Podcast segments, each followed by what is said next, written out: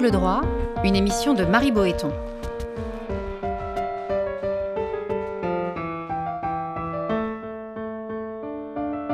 Entre le fort et le faible, c'est la liberté qui opprime et la loi qui affranchit.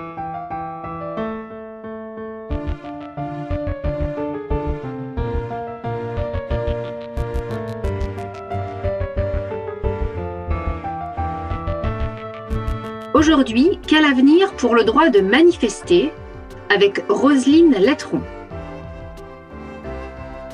Voilà près d'un an que décrets et arrêtés en tout genre limitent les manifestations sur la voie publique, Covid oblige. Si certains, en farouches défenseurs de l'ordre public, n'y trouvent rien à redire, d'autres, au contraire, s'en émeuvent, voyant la manifestation comme un prolongement essentiel du débat démocratique. Plusieurs questions se posent. Manifester est-il encore un levier de contestation efficace? Ou un simple outil parmi d'autres dans la bataille de l'opinion. Les rassemblements de gilets jaunes organisés sur les réseaux sociaux et sans leader officiel augurent-ils d'un nouveau mode de mobilisation? Quid enfin des violences émaillant désormais de nombreuses manifestations? Pourraient-elles à l'avenir dissuader certains de se joindre au cortège? On en parle ici et maintenant. Bonjour Roselyne Lettron. Bonjour. Vous êtes professeur de droit public à Sorbonne Université et vous êtes aussi l'auteur d'un ouvrage collectif, La liberté de manifestation du 19e siècle aux Gilets jaunes. Alors, on vit en état d'urgence sanitaire après avoir passé de longs mois en état d'urgence terroriste. En quoi ces dispositifs d'exception ont-ils entravé ou non la liberté de manifestation? Alors, je crois d'abord qu'il est difficile de mettre sur le même plan euh, l'état d'urgence lié au terrorisme, celui qu'on a connu après les attentats, et l'état d'urgence sanitaire. Parce que contrairement à une idée qui est une idée reçue, euh, j'y allais dire absolument partout, euh, c'est que le droit n'est pas du tout passé de l'un à l'autre sans interruption. Euh, l'état d'urgence lié au terrorisme a pris fin euh, octobre 2017 et l'état d'urgence sanitaire a commencé en mars 2020, puis ensuite il s'est interrompu en juillet, il a repris en octobre. Et, et, donc il y a des interruptions et on doit signaler une très très longue interruption qui est tout de même de deux ans et demi entre l'état d'urgence terroriste et le premier état d'urgence sanitaire. Et je dirais que dans les deux cas, oui, bien sûr, euh, on a eu des entraves euh, à la liberté de manifester, mais elles ne sont pas du tout de même nature. Je dirais, pour simplifier le propos, que dans l'état d'urgence terroriste, celui qui a été déclaré après le 13 novembre 2015, la liberté de manifester n'a été atteinte qu'indirectement. Euh, par exemple, les autorités ont utilisé euh, l'interdiction de séjour dans le département pour empêcher un militant altermondialiste de se rendre à une manifestation. C'était évidemment sans rapport avec la prévention du terrorisme et en même temps, c'était aussi quelque chose de très ponctuel qui concernait une personne. Ceci étant, le Conseil constitutionnel, dans une QPC de juin 2017, a abrogé cette disposition parce qu'elle était dépourvue de, garanties procédurales. Dans l'état d'urgence sanitaire, la liberté euh, de manifester est touchée beaucoup plus directement, bah, tout simplement à cause du confinement. Euh, la loi du 23 mars 2020 interdit, euh, je cite, tout déplacement de personnes hors de son domicile. Donc la règle évidemment exclut toute participation à des rassemblements. S'en est suivi euh, un droit d'une confusion extrême, puisque le gouvernement a pris deux décrets successifs qui tous les deux ont été suspendus par le Conseil d'État. Et je dirais que pour faire court, parce que c'est horriblement compliqué, ces deux décrets aboutissaient à faire coexister dans le même système juridique à la fois la déclaration préalable habituelle du droit commun et puis la procédure d'autorisation de l'état d'urgence. Ce qui fait que tant que le préfet ne s'était pas prononcé sur une demande d'autorisation, la manifestation se retrouvait présumée interdite, alors même qu'il y avait une loi qui disait qu'elle était soumise à une déclaration préalable et donc elle ne pouvait pas être interdite. Euh, le résultat a été une catastrophe juridique puisque le gouvernement a été euh, suspendu deux fois dans ces deux décrets et la loi du 9 juillet 2020 qui organisait la, sortie du, premier état d'urgence sanitaire a renoncé à ce type de procédure, ce qui fait qu'aujourd'hui, en fait, euh, les pouvoirs publics interdisent la circulation des personnes quand il y a réactivation de la circulation du virus, mais la liberté de manifester n'est plus euh, directement l'objet d'une réglementation spécifique. Est-ce que euh, le, fait de, le droit de manifester est consacré par le droit français comme, comme une liberté fondamentale, au même rang que la liberté d'expression ou que la liberté de réunion? Oui, euh, la liberté de manifester est une liberté, même si, comme la liberté de réunion, elle est issue historiquement euh, d'un dispositif législatif. Hein. Pour la, liberté de manifester, c'est un décret-loi du 30 octobre 1935 qui figure aujourd'hui dans le Code de la sécurité publique et donc qui a valeur législative. Pour la liberté de réunion, c'est la loi du 30 juin 1881. Alors, bien sûr, ça ne figure pas dans les textes constitutionnels, mais euh, une liberté peut ne pas figurer euh, dans les textes constitutionnels. Et, d'ailleurs, elle apparaît dans la jurisprudence du Conseil euh, dans sa décision de 95 sur une première loi sur la sécurité. Et à propos d'une peine complémentaire d'interdiction de manifester, le Conseil évoque les exigences de la liberté individuelle, de la liberté d'aller et de venir et du droit d'expression collective des idées et des opinions. Donc, pour le Conseil constitutionnel, la liberté de manifester relève de la liberté d'expression. C'est en quelque sorte une facette de la liberté d'expression et on le retrouve dans des décisions récentes, notamment euh, en 2019. Alors, au regard du droit européen, c'est un peu différent parce que pour la Convention européenne des droits de l'homme, la liberté de manifester fait partie, je cite, de la liberté de réunion pacifique qui est l'article 11 de la Convention européenne. Alors, elle n'a pas plus d'autonomie pour autant, euh, puisque c'est plus une facette de la liberté d'expression, mais c'est une facette de la liberté de réunion. Il n'empêche que sur les deux fondements, la liberté de manifester demeure protégée. Lorsqu'on pense aux grandes manifestations en France, on, pense à celles de, de, 1789, de 1830, de 1936, de 68, de 95. Est-ce qu'on peut dire qu'au fond, il s'agit d'un outil de mobilisation de la gauche, historiquement en tout cas? Eh bien, historiquement, non. Précisément, euh, c'est une idée que nous avons tous, mais en réalité, euh, les historiens, et d'ailleurs les, études historiques qui sont dans l'ouvrage euh, publié par les presses de la Sorbonne le montrent, en réalité, d'abord, c'est très difficile de plaquer des étiquettes droite-gauche quand on parle de la révolution de 89 ou même de celle de 1830. Hein, c'est quelque chose de parfaitement anachronique.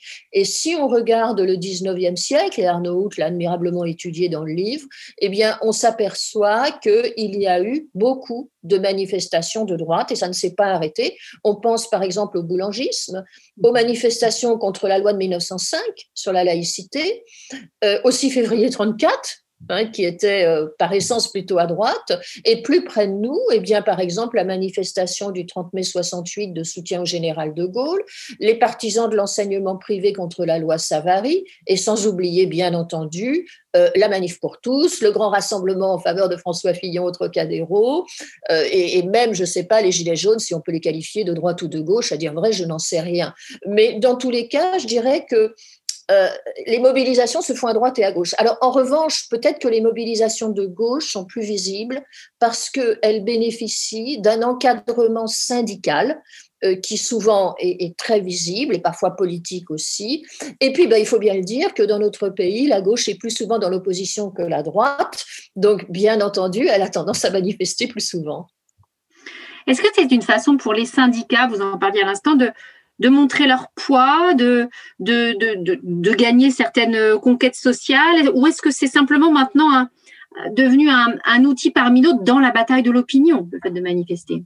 Alors, si vous voulez, je, crois que le poids des syndicats euh, euh, euh, a formidablement été réduit dans euh, la liberté de manifester, ne serait-ce que tout simplement parce que le taux de syndicalisation en France est extrêmement modeste et, donc les syndicats ne parviennent plus euh, du moins, euh, je veux dire en période normale, à mobiliser formidablement l'opinion, si vous voulez. On a vu dans les mobilisations récentes des mobilisations qui se faisaient au contraire en dehors de tout encadrement syndical ou politique.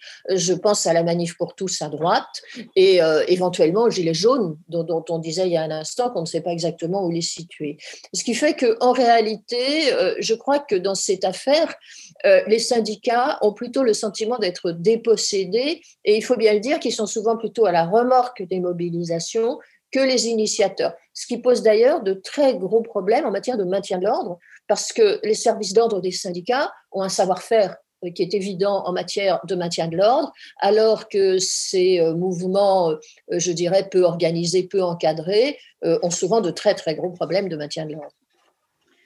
On a vu émerger ces dernières années ce que vous appelez dans, votre ouvrage les NRP, nouveaux rassemblements de personnes, et notamment en effet la, Manif pour tous et, les Gilets jaunes, qui tous deux se sont organisés sur les réseaux sociaux et sans leader véritable. Alors pourquoi un tel mode d'organisation selon vous et, est-ce qu'à votre avis, il, augure euh, quelque chose de, l'avenir? Alors, cette formulation de NRP, Nouveau Rassemblement de Personnes, en fait, elle a été employée par des sociologues. Euh, elle n'a pas de réalité juridique. Hein. les, forces de l'ordre font usage euh, quand elles parlent maintien de l'ordre.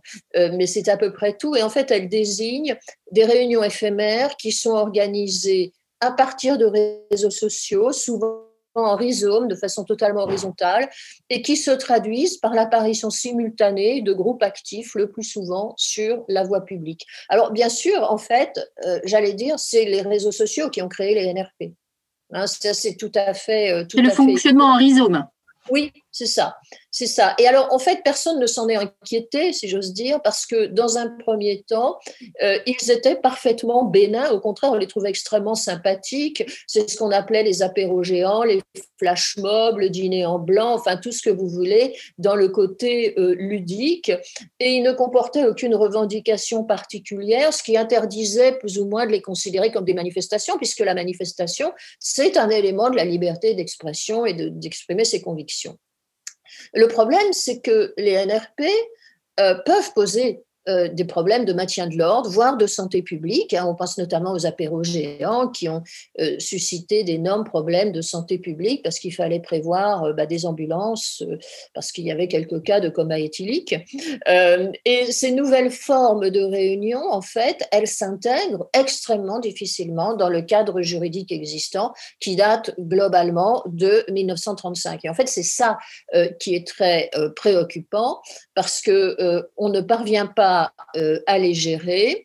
Et euh, la, Cour européenne elle-même dit, bah oui, euh, c'est bien fâcheux, dans un arrêt qui concerne la Russie, un arrêt de 2019 au moto contre Russie, à propos d'une flash mob, elle dit, bah oui, c'est bien, c'est bien fâcheux que, les personnes ne, ne, préviennent pas, qu'il n'y ait pas de procédure, mais il appartient à l'État et aux forces de l'ordre de les gérer avec une certaine bienveillance ce qui effectivement euh, est vrai, mais le problème, c'est que les NRP aujourd'hui ne concernent plus tellement euh, les gens qui viennent s'embrasser dans la rue ou les apéros géants. Euh, elles deviennent des outils de mobilisation. La première à l'avoir démontré très clairement, c'est la manif pour tous, avant les Gilets jaunes, hein, puisqu'on sait que dans la manif pour tous, personne ne voulait être organisateur.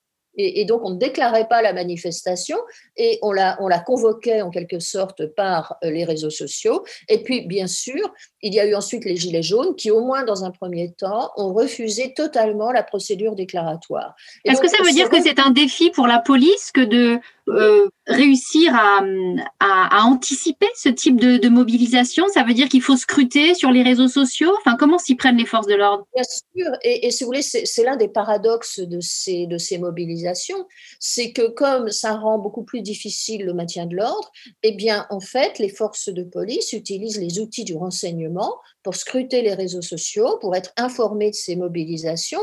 Et c'est un des problèmes, si vous voulez, parce que les personnes qui utilisent les NRP, j'allais dire les manifestants entre guillemets, eh bien, ils veulent une plus grande liberté. Ils disent on n'utilisera pas la procédure déclaratoire. Mais en fait, ils ont moins de liberté parce que leur activité privée est scrutée sur les réseaux sociaux.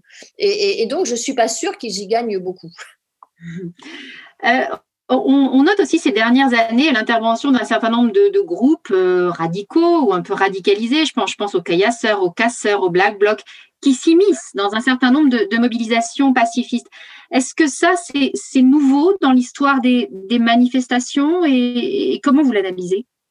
Écoutez, c'est pas nouveau, c'est pas nouveau. Simplement, évidemment, le problème est qu'aujourd'hui, ça nous apparaît nouveau parce que c'est diffusé en direct par la télévision.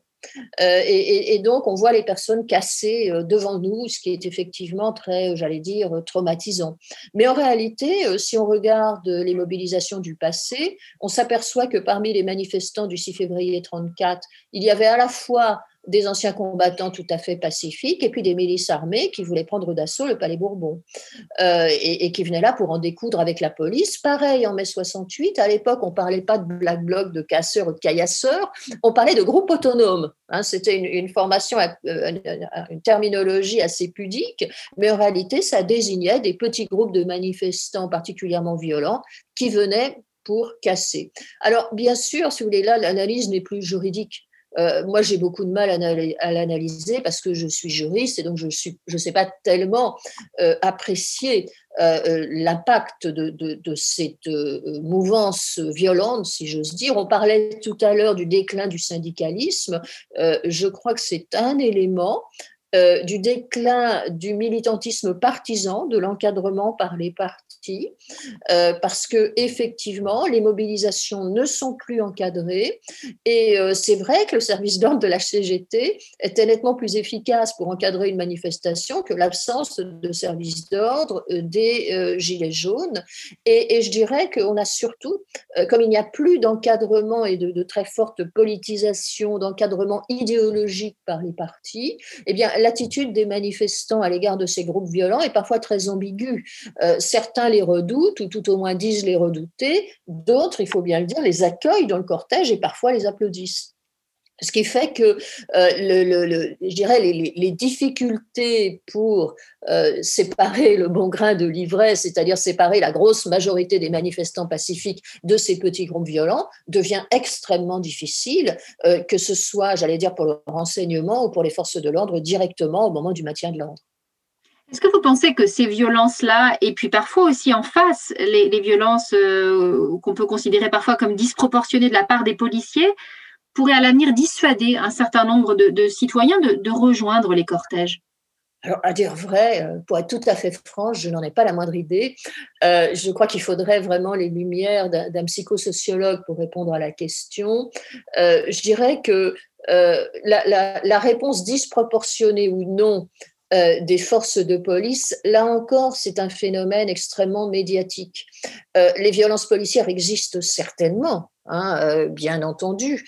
Euh, mais heureusement, la plupart des cortèges dans notre pays se déroulent de manière pacifique, mais justement, c'est comme les trains qui arrivent à l'heure. Les manifestations qui se passent bien n'ont pas tellement les honneurs des médias.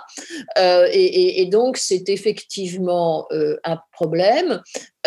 personnellement, je ne pense pas que la crainte de violence puisse en soi dissuader une mobilisation. On l'a vu par exemple dans les Gilets jaunes, hein, où, il y a eu euh, au départ, tout au moins dans la, première partie, après c'est tout à fait autre chose parce que la composition des, militantes a changé, mais au départ, il y avait à chaque fois des violences et à chaque fois euh, des cortèges très importants. Ça n'a pas réellement dissuadé. Ça n'a dissuadé que dans un second temps, mais aussi parce que euh, les revendications se sont fortement radicalisées.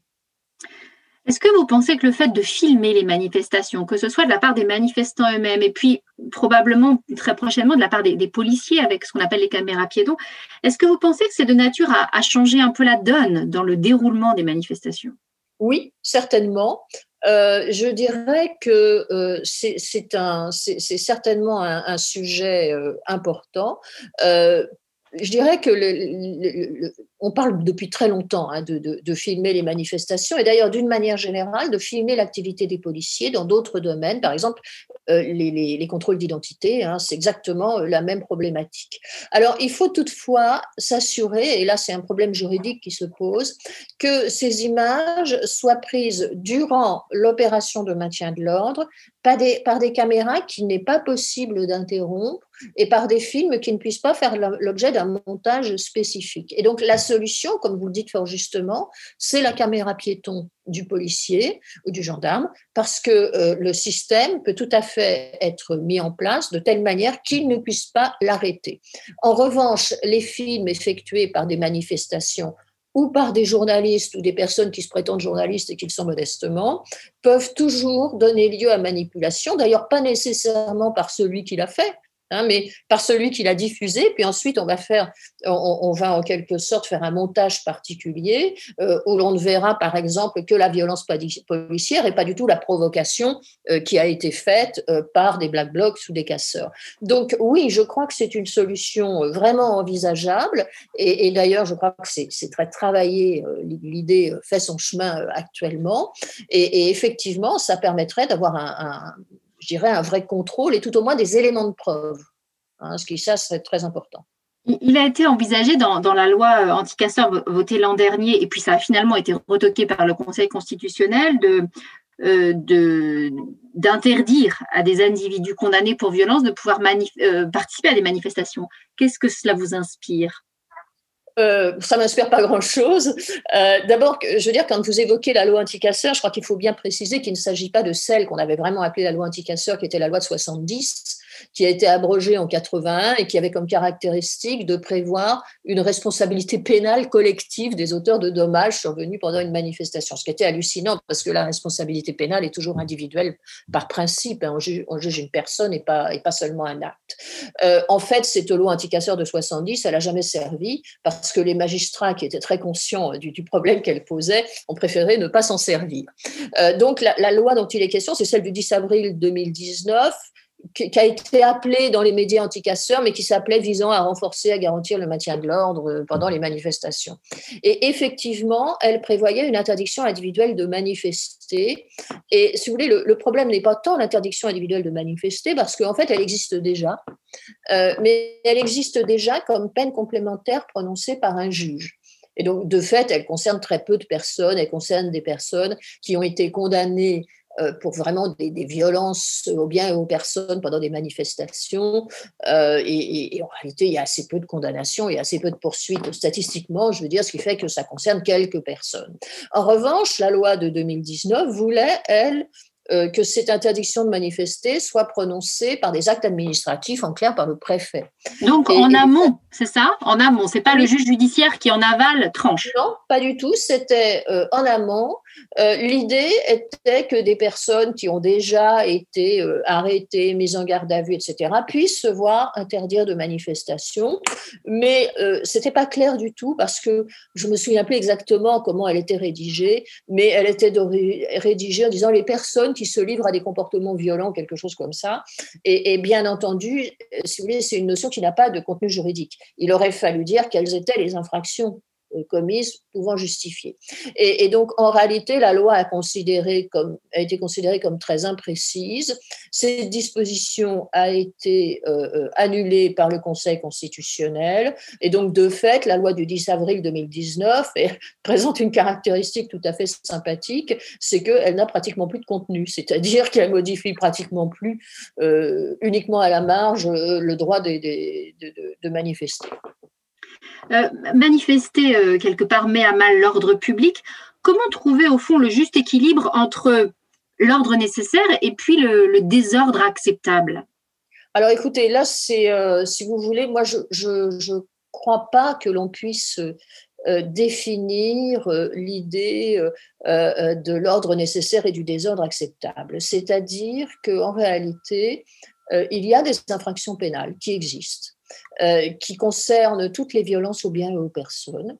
Et donc, si on utilise, euh, j'allais dire, l'arsenal euh, qu'on a dans le code pénal, ça suffit pour, je dirais, à la fois sanctionner et peut-être dissuader euh, les personnes qui ont commis des actes de violence vraiment, euh, j'allais dire, inexcusables, hein, qui constituent des infractions, sans pour autant dissuader ceux qui veulent tout simplement aller faire valoir leurs revendications sur la voie publique. Donc, si vous voulez, je ne pense pas qu'une loi puisse organiser sur le plan administratif ce qui est acceptable de ce qui n'est pas acceptable. Euh, je pense que le régime d'une démocratie, c'est un régime qu'on appelle répressif en droit, mais c'est le faux ami dans toute son horreur. C'est-à-dire que ça veut dire qu'on exerce sa liberté librement et que ensuite on est poursuivi éventuellement si on a commis une infraction. Eh bien, la liberté de manifester, on doit pouvoir en user librement et être poursuivi a posteriori si on a commis une infraction. Point, comme n'importe quelle autre liberté. comment, et ce sera ma dernière question, envisagez-vous à l'avenir? Le, droit de manifester. Vous qui avez un regard sur le passé, un regard juridique aussi, comment vous l'envisagez dans les années qui viennent? Écoutez, ma boule de cristal est un petit peu en panne aujourd'hui. Euh, disons que je suis d'un naturel très optimiste. Euh, la, liberté de manifester, pour moi, c'est une liberté extrêmement vivante. Euh, l'ouvrage qu'on a sorti là, aux, presses de la Sorbonne l'a montré, parce qu'il y a vraiment eu des gens de toutes les tendances qui ont traité de toutes toute une série de mobilisations extrêmement variées. Et il y a donc des mobilisations sur tout, on manifeste sur tout. Euh, le fait que actuellement, alors que nous sommes dans une période de Covid extrêmement dure, hein, euh, c'est clair, avec une relance de l'épidémie, eh bien, en réalité, ça s'accompagne euh, bizarrement de manifestations qui sont des manifestations assez nombreuses. il y en a eu tout récemment à propos du climat, et en réalité, euh, je dirais que tout cela témoigne du fait que nous sommes dans un état de droit. Euh, la liberté de manifester est généralement une des premières atteintes dans les pays qui ne sont plus des États de droit. Hein. Quand un dictateur prend le pouvoir, le premier truc qu'il fait, c'est interdire de manifester, interdire de s'exprimer. Il se trouve que dans notre pays, enfin personnellement, c'est peut-être euh, mon opinion parce que je suis trop optimiste, mais j'ai le sentiment que, au contraire, euh, la liberté de manifestation euh, est, vraiment elle fait preuve d'une belle vivacité, d'une belle vitalité, et donc je suis plutôt optimiste sur la liberté de manifester. Eh bien, on terminera sur cette note euh, pleine d'optimisme. Cette émission a été préparée par Marie Boéton avec à la technique et à la coordination Camille Bloomberg. Vous pouvez écouter et télécharger librement l'émission sur le site internet radio.amicus-curiae.net. Ne manquez aucun épisode en nous suivant sur les réseaux sociaux ou en téléchargeant notre application Amicus Radio.